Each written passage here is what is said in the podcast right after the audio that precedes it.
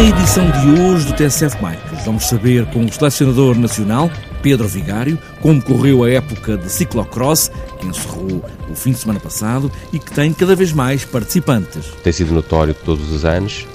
Eu acho que neste momento, para quem aposta no ciclocross, pode estar feliz, eh, efetivamente, pelo nível competitivo e desportivo que vamos tendo nas nossas provas nacionais. Pedro Vigário, o selecionador nacional de ciclocross e de BTT, para conversarmos sobre ciclocross, mas também como é que está a ser preparada a época de BTT. Este ano é o ano de apuramento para os Jogos Olímpicos do Rio de Janeiro. O nível competitivo deve, com toda a certeza, ser mais alto neste primeiro meio ano. E ainda nesta edição do TSF Bikes vamos ouvir Delmino Pereira, o presidente da Federação Portuguesa de Ciclismo, sobre a primeira prova da época, a 42ª volta ao Algarve e, claro, o Grão Fundo na última etapa, Lolé Lolé, o ciclismo para todos. Está apresentada esta edição do TSF Bikes, pés nos pedais, e aí vamos nós.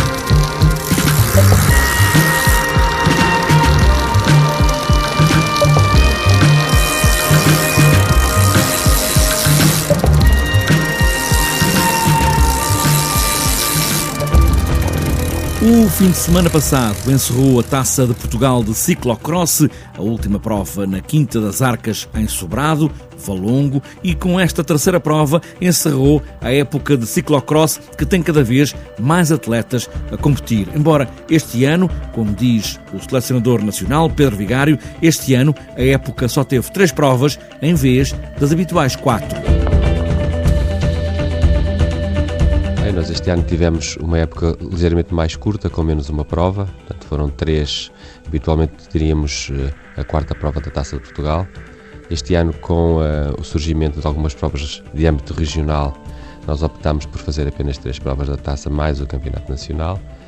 Quer em termos técnicos, quer em termos desportivos, quer em termos organizativos, uh, penso que foi a melhor edição de sempre. Estivemos realmente com, com um nível excelente, um, fruto realmente aqui de um crescimento que tem sido tem sido notório todos os anos e eu acho que neste momento eh, para quem aposta no ciclocross pode estar feliz eh, efetivamente pelo nível competitivo e desportivo que vamos tendo nas nossas provas nacionais. E também com mais participantes? Sim, temos crescido sempre um pouco. Eh, esta semana estivemos já a fazer a análise dos números. Nós, em relação a 2011, já estamos com cerca do triplo do número de atletas participantes para além disso, como disse, também com, com um nível organizativo muito bom, portanto estamos realmente no bom caminho. No início da época conversámos que o ciclocross precisa de passar a ser mais nacional. Como é que está esse trabalho de levar mais provas a mais sítios de norte a sul do país? Bem, a nossa ideia é exatamente essa, era que o ciclocross se alargasse um pouco mais, eh, se estendesse pelo país. Neste momento não temos ido mais longe do que a zona centro, Há aqui já alguns contactos, alguns organizadores com vontade de fazer corridas um, na zona de Lisboa, na zona de Santarém. Nós, por parte da Federação de Ciclismo, estamos sempre disponíveis para, para ajudar e para incentivar, um, o, digamos, o nascimento de novas provas, porque é essa a nossa vontade e só dessa forma que o ciclocross pode efetivamente dar um salto ainda maior do que aquele que tem dado. Esta época também tivemos participantes espanhóis, ainda temos participantes espanhóis, principalmente da Galiza. Sim, eh, como temos as provas aqui muito aqui na Zona Norte, eh, de facto os espanhóis aqui da Galiza, que têm sempre ao longo dos anos eh, uma grande época de ciclocross e são realmente um, uns adeptos com grande entusiasmo pela vertente e deslocam-se a Portugal, eles gostam efetivamente do nível organizativo das corridas e deslocam-se sempre com muito, com, muito, com muito gosto, com muito prazer e nós também os recebemos da mesma forma. Está encerrada a época de ciclocross, uma disciplina do ciclismo que esteve praticamente desaparecida de Portugal, mas o BTT trouxe mais gente, a que se juntou também mais atletas espanhóis, principalmente da Galiza, que trazem mais competição às provas da Taça de Portugal.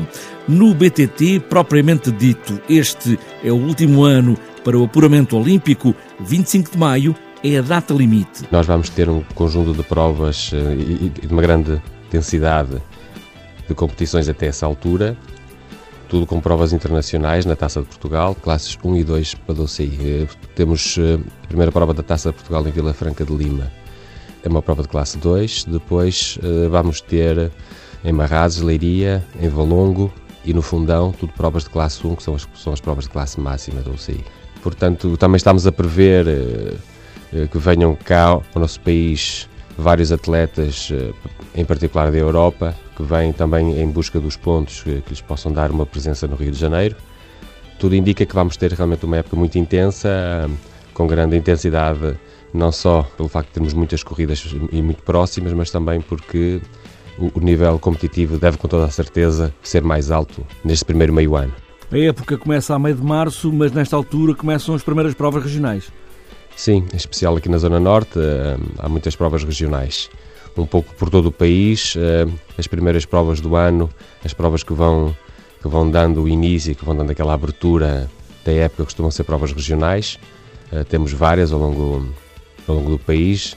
Nesse aspecto, o BTT está muito bem servido, temos uma quantidade muito grande de provas eh, e os atletas, quando chegarem à primeira prova da Taça de Portugal, a 13 de março, já vêm com uma rodagem bastante boa. Em relação à nossa seleção de BTT, a seleção olímpica do XCO, como é que estamos para ir ao Rio de Janeiro? Bem, nós, eh, nós nos últimos Jogos Olímpicos, pela primeira vez, tivemos um atleta presente. Foi um, um feito muito muito interessante para nós, foi algo super difícil. Neste momento estamos já no outro patamar, estamos na luta pela segunda posição por termos mais um atleta, o que era praticamente impensável há quatro anos atrás. Mas neste momento, graças ao nível dos nossos corredores, é, um, é, é algo que é perfeitamente possível, apesar das diferenças de, em termos de, em especial das capacidades financeiras do, dos países que estão na luta por este lugar. Mas nós lá estamos na luta, o que é realmente uh, espetacular e, um, e, é um prémio para toda a gente que aposta no BTT. Só há cinco países que levam três atletas, depois até a 13 terceira posição. Uh, os países portanto, do sexto ao décimo, à décima terceira posição levam dois atletas e até a vigésima terceira posição do ranking mundial uh, vai um atleta só. Portanto, nós neste momento estamos na luta para levarmos dois atletas aos Jogos. Este ano vai ser um grande ano de competição oficial do BTT. Portugal vai tentar ter dois atletas no BTT Olímpico, o XCO. Agora começam as provas regionais. Em março, a 13, é o arranque da temporada oficial.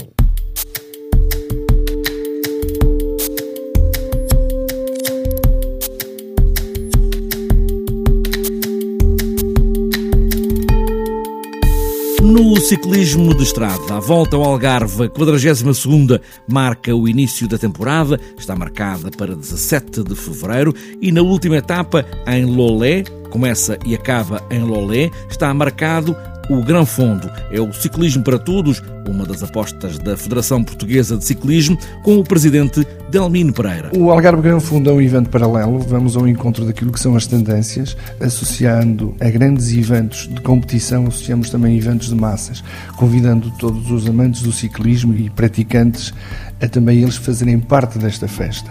E então organizamos o Algarve Gran Fundo. É uma prova que se realiza no último dia, será partida e chegada em Loleta, e uma etapa longa e uma etapa curta, uma etapa, um médio fundo com 85 km e o Gran Fundo com 135 km. Digamos que estão numa quilometragem adequada para a altura do ano. É um evento que tem como grande objetivo eh, atrair também participantes internacionais, convidar a virem atletas e temos divulgado este, este evento a nível internacional e está organizado de forma a que após o final da prova os participantes podem assistir ao final também da Volta ao Algarve. A cerimónia protocolar de entrega dos prémios do Algarve Gran Fundo será também no pódio final da Volta ao Algarve, no mesmo local. Portanto, digamos que estamos aqui a provocar uma interligação total e quem participar no Gran Fundo, na verdade, também participa na Volta ao Algarve. E já há muitos inscritos, até porque as inscrições acabam já agora, não é? As inscrições terminam no dia 31 de janeiro. Já temos aproximadamente 600 inscritos. Foi ao encontro daquilo que foi a nossa previsão mas pretendemos no futuro que este grande fundo cresça, mas este ano está dentro daquilo que é a nossa previsão, já estamos 600 eh, participantes e por isso acho que já estamos dentro dos nossos objetivos. Delmino Pereira, presidente da Federação Portuguesa de Ciclismo, as inscrições para o Grão Fundo da Volta ao Algarve encerram já agora no fim do mês.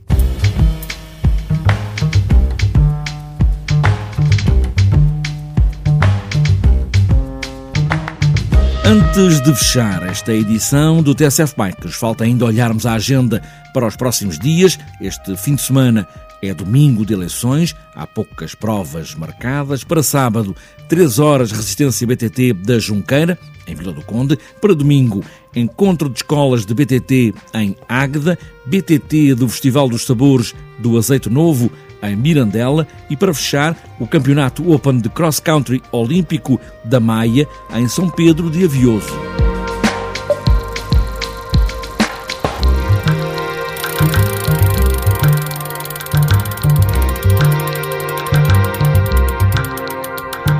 Está fechada esta edição do TSF Bikes a fazer corridas na lama ou a pedalar em qualquer rua, de casa para o trabalho, ou uma volta nas estradas com os amigos, ou desbravar trilhos por esses campos. O que é preciso é pedalar sempre, vento na cara e boas voltas.